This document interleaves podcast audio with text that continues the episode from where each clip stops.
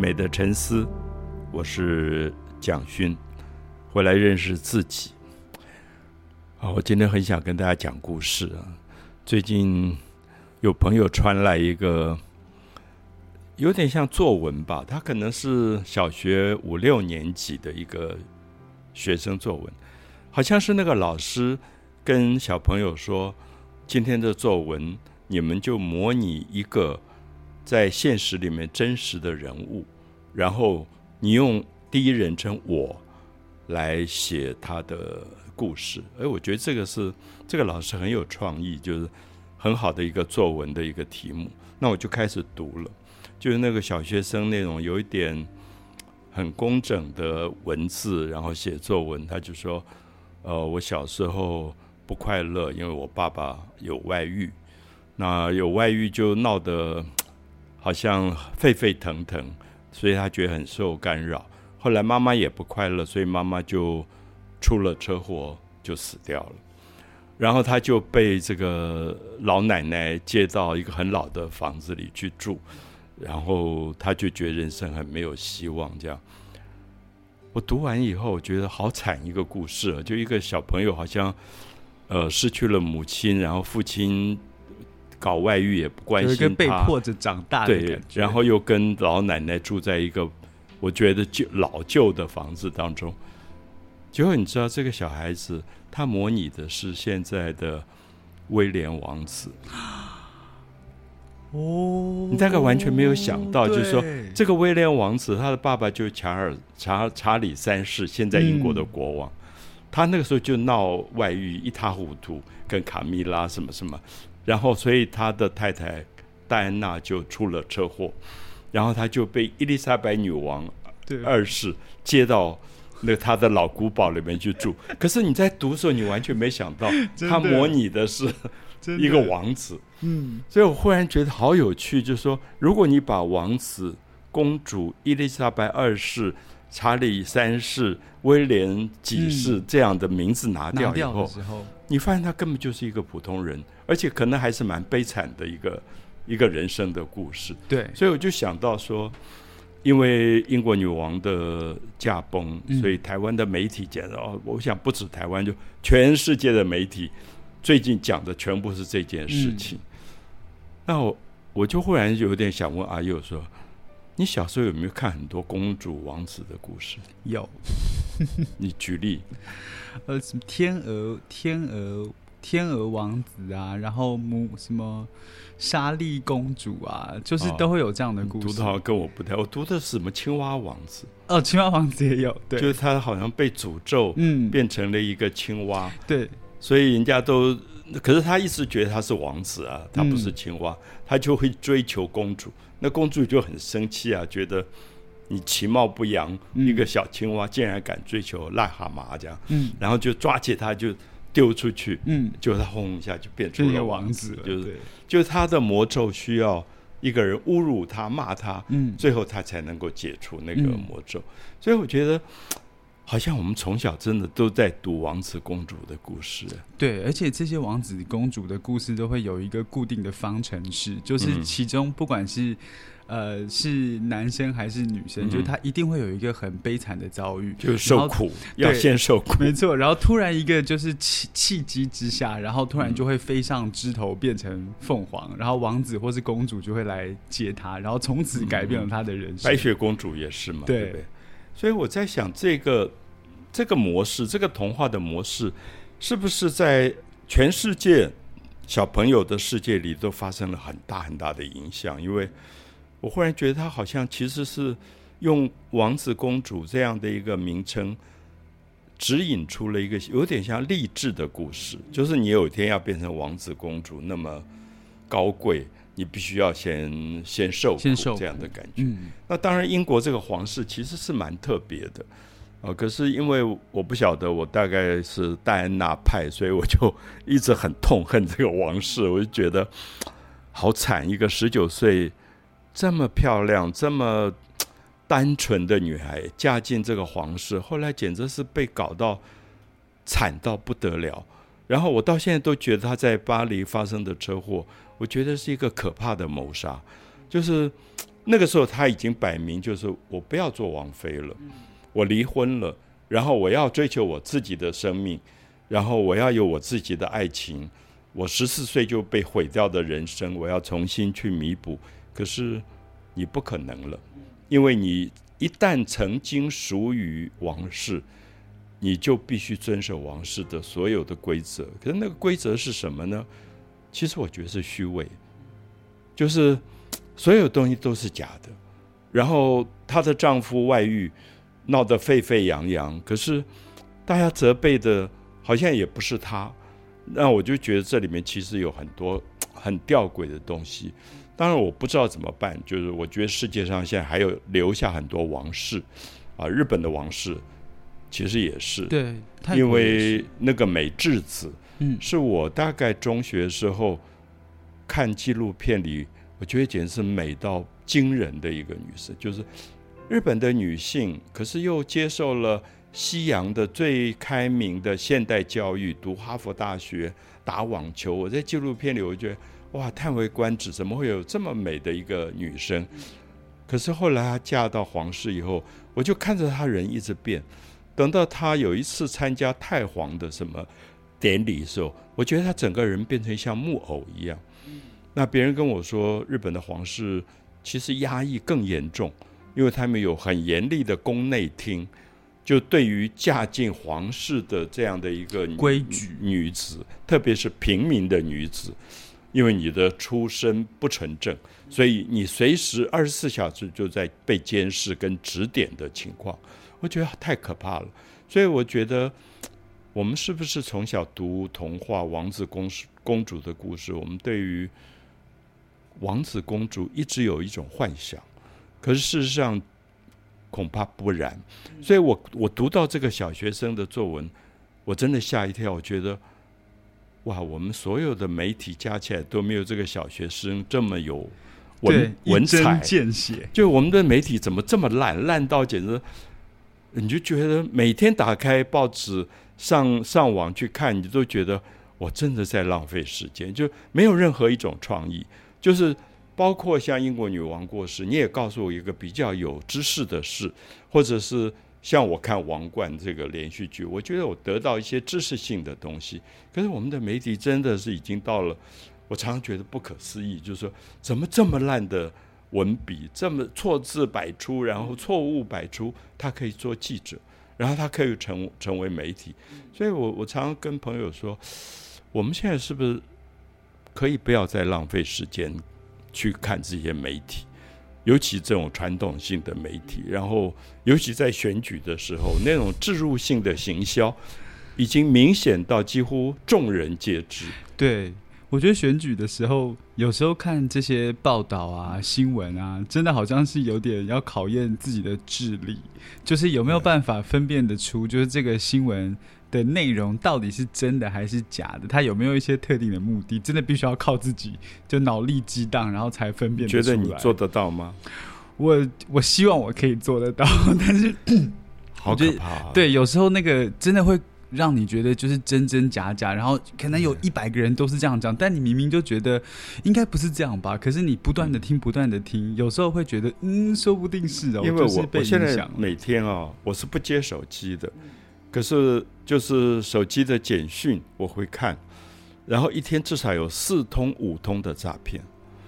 然后那个诈骗的过程越来越有趣，就是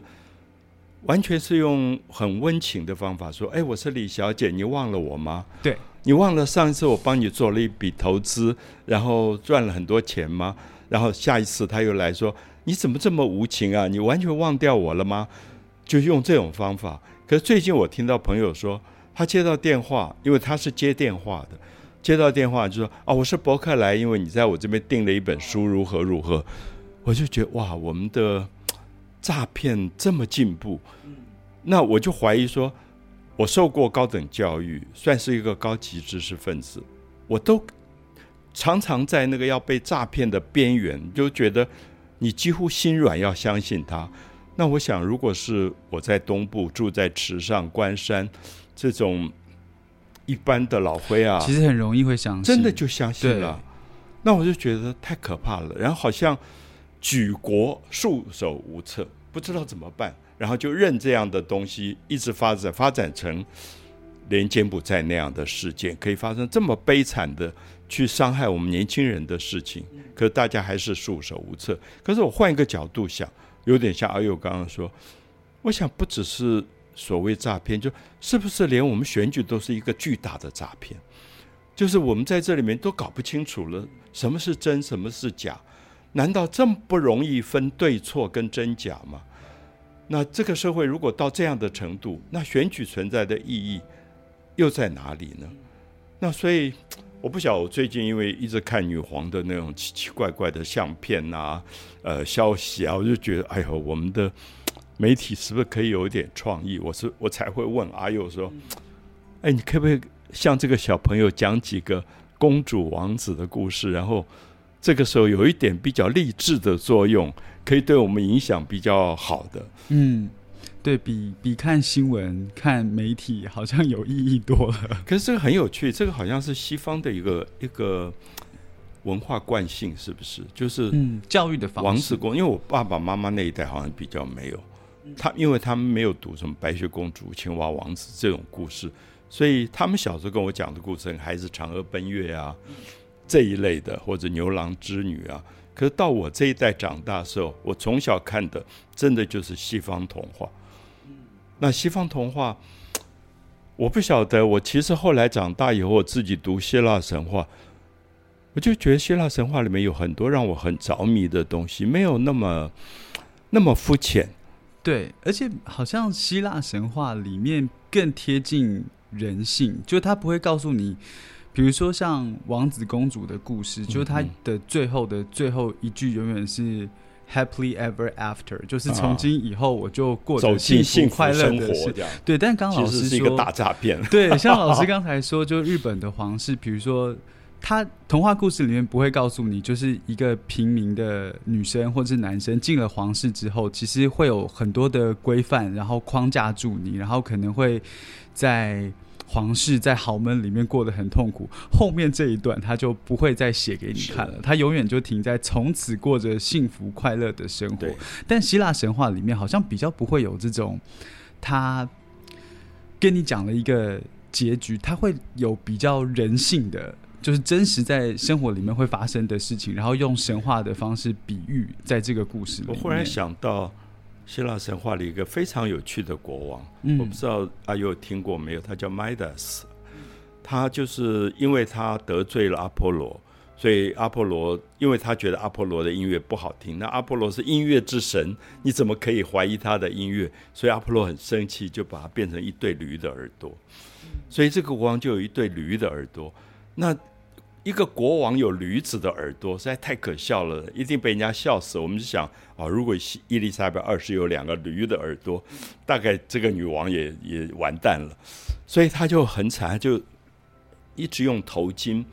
把头包住，所以大家都不知道她有驴的耳朵。可是有一个人知道，就是理发师。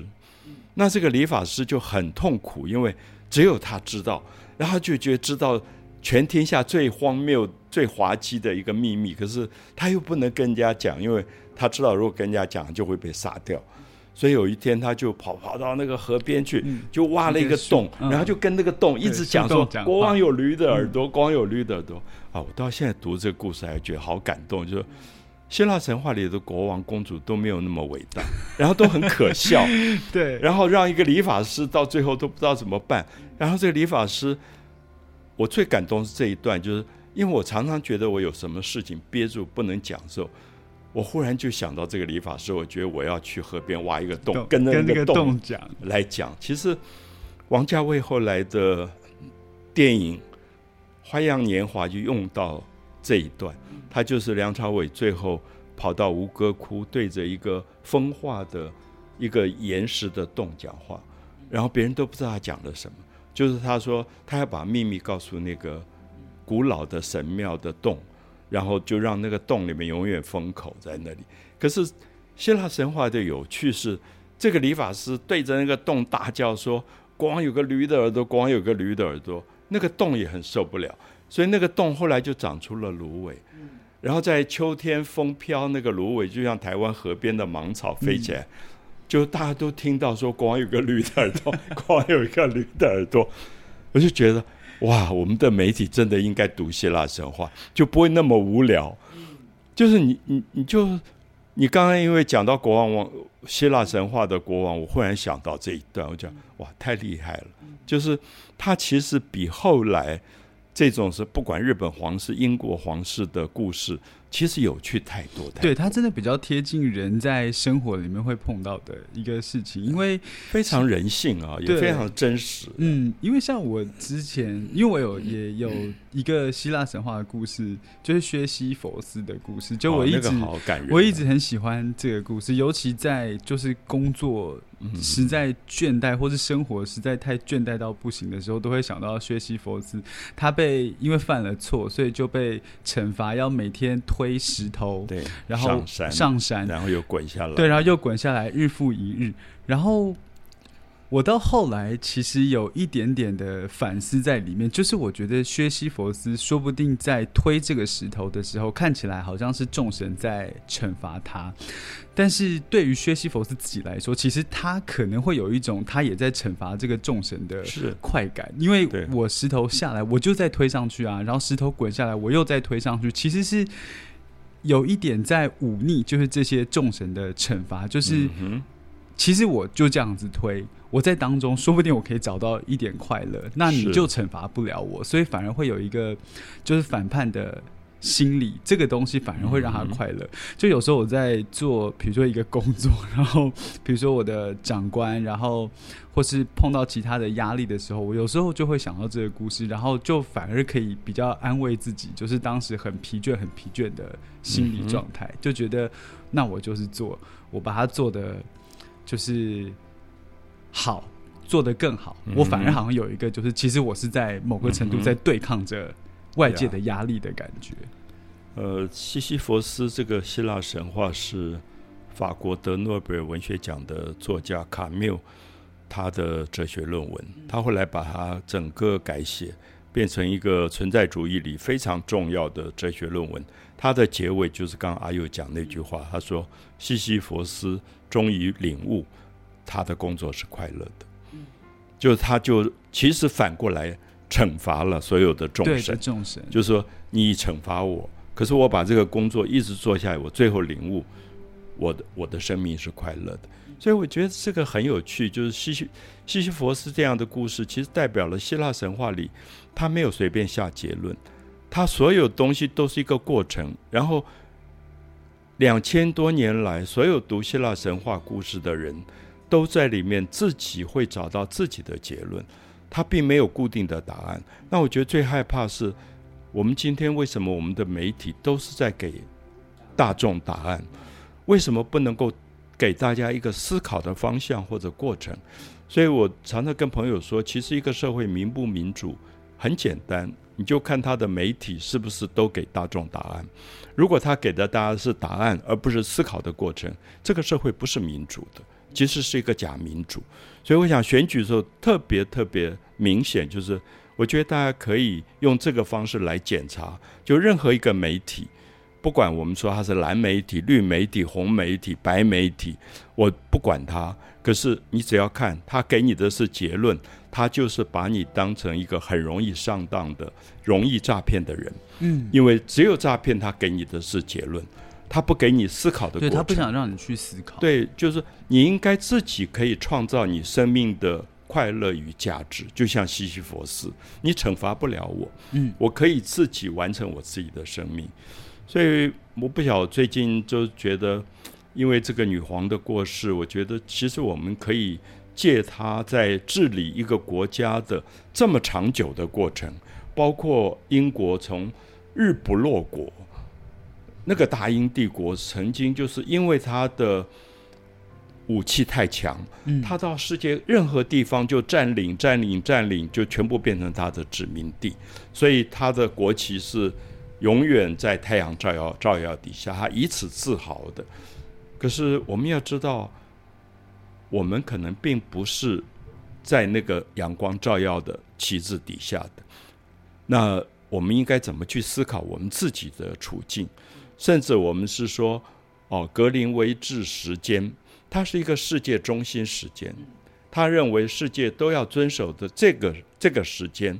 那事实上，每个国家的太阳的日落日出时间都不一样，所以这个时候我在想说，我们的媒体如果比较有思考性，它应该要给大众一个比较对的方式去理解大英帝国在近代几百年来她扮演的角色是什么，而此后她的走向又是什么？那这个女皇统治的时间这么长久。那她可能就是这个大英帝国最有最明显的一个转折的时期。接下来还会是过去的日不落国吗？那这些殖民地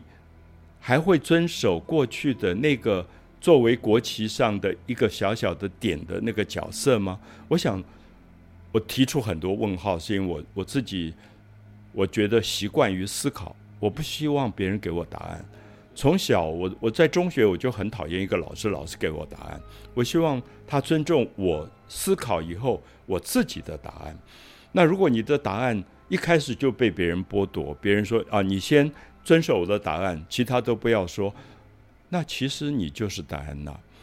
戴安娜十九岁嫁进皇室，皇室就是要她扮演一个奉公守法的王妃，可她不是，她十九岁，她没有办法。看着自己的丈夫整天外遇，然后她不能有外遇。我讲这句话好像大逆不道，可是皇室真的这样想说，因为他是王子，他可以外遇，可是你不行，你要遵守妇道。嗯，哦，我们以前讲这个三从四德，都是讲女人，不是讲男性。男性可以不要遵守三从，不遵守四德，可是女性要遵守到底。所以其实我看到戴安娜有一次在电视上讲她自己。有点羞害羞的，不好意思讲的，讲她跟另外一个男人的恋情的时候，我其实好感动。我就觉得说，她十九岁就嫁进去，她已经整个人被捆绑了。那我真希望她能够挣脱那个枷锁，就是我不要被你们惩罚，我要做我自己。甚至我最后读到他的死亡的讯息，觉得很悲哀。可是我也觉得。未尝不好，我觉得他已经活着太不快乐了，就是那个活着只是为了那个皇室活着。为什么一个皇室有权利要求一个十九岁的女孩子为他活着？